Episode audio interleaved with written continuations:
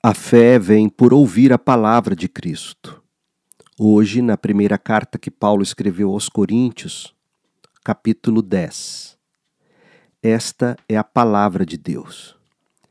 Irmãos, não quero que vocês se esqueçam do que aconteceu muito tempo atrás, quando nossos antepassados foram guiados por uma nuvem que ia adiante deles e atravessaram o mar. Na nuvem e no mar todos foram batizados como seguidores de Moisés. Todos comeram do mesmo alimento espiritual e todos beberam da mesma água espiritual, pois beberam da rocha espiritual que os acompanhava, e essa rocha era Cristo. No entanto, Deus não se agradou da maioria deles e seus corpos ficaram espalhados pelo deserto. Tais coisas aconteceram como advertência para nós, a fim de que não cobicemos o que é mal, como eles cobiçaram, nem adoremos ídolos, como alguns deles adoraram. Segundo as Escrituras, todos comeram e beberam e se entregaram à farra. E não devemos praticar a imoralidade sexual como alguns deles praticaram, e morreram 23 mil pessoas num só dia. Também não devemos pôr Cristo à prova, como alguns deles puseram e foram mortos por serpentes. E não se queixem, como alguns deles se queixaram e foram destruídos pelo anjo da morte.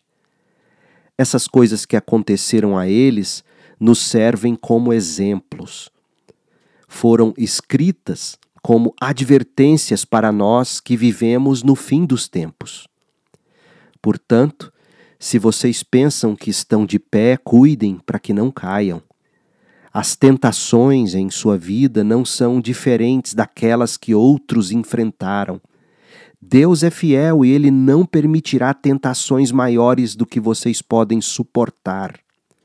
Quando forem tentados, ele mostrará uma saída para que consigam resistir. Portanto, meus amados, fujam do culto aos ídolos. Vocês são pessoas sensatas. Julguem por si mesmos se o que digo é verdade. Quando abençoamos o cálice à mesa, não participamos do sangue de Cristo? E quando partimos o pão, não participamos do corpo de Cristo? E embora sejamos muitos, todos comemos do mesmo pão mostrando que somos um só corpo. Pensem no povo de Israel. Acaso os que comiam dos sacrifícios não partilhavam do mesmo altar? Então, o que estou tentando dizer? Que a comida oferecida a ídolos tem alguma importância, ou que os ídolos são deuses de verdade? De maneira nenhuma. Estou dizendo que esses sacrifícios são oferecidos a demônios e não a Deus, e não quero que vocês tenham parte com demônios. Vocês não podem beber do cálice do Senhor e também do cálice de demônios. Não podem participar da mesa do Senhor e também da mesa de demônios. Acaso nos atreveremos a despertar o ciúme do Senhor? Somos mais fortes que ele? Tudo é permitido, mas nem tudo convém. Tudo é permitido, mas nem tudo traz benefícios não se preocupem com seu próprio bem, mas com o bem dos outros. Portanto, vocês podem comer qualquer carne que é vendida no mercado sem questionar nada por motivo de consciência, pois do Senhor é a terra e tudo que nela há. Se um descrente os convidar para uma refeição, aceitem o convite se desejarem.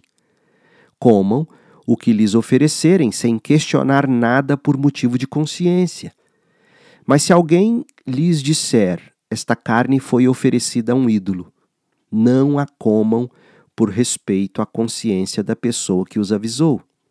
Talvez não seja uma questão de consciência para vocês, mas o é para a outra pessoa. Afinal, por que minha liberdade deve ser limitada por aquilo que outros pensam? Por que serei eu condenado se comer algo pelo qual dei graças a Deus? Portanto, quer vocês comam, quer façam qualquer outra coisa, façam para a glória de Deus. Não ofendam nem os judeus, nem os gentios, nem a igreja de Deus, assim como também eu procuro agradar a todos em tudo que faço. Não faço apenas o que é melhor para mim, faço o que é melhor para os outros, a fim de que muitos sejam salvos. Termina aqui a leitura da palavra de Deus. Eu sou o pastor Leandro Peixoto lendo a Bíblia Sagrada. A versão que li foi a NVT, nova versão transformadora da editora Mundo Cristão. Para mais conteúdo bíblico, acesse o site da Segunda Igreja Batista em Goiânia, cibgoiania.org. E o nosso canal no YouTube, é só você digitar Pastor Leandro B. Peixoto. Que a graça de Cristo esteja com você.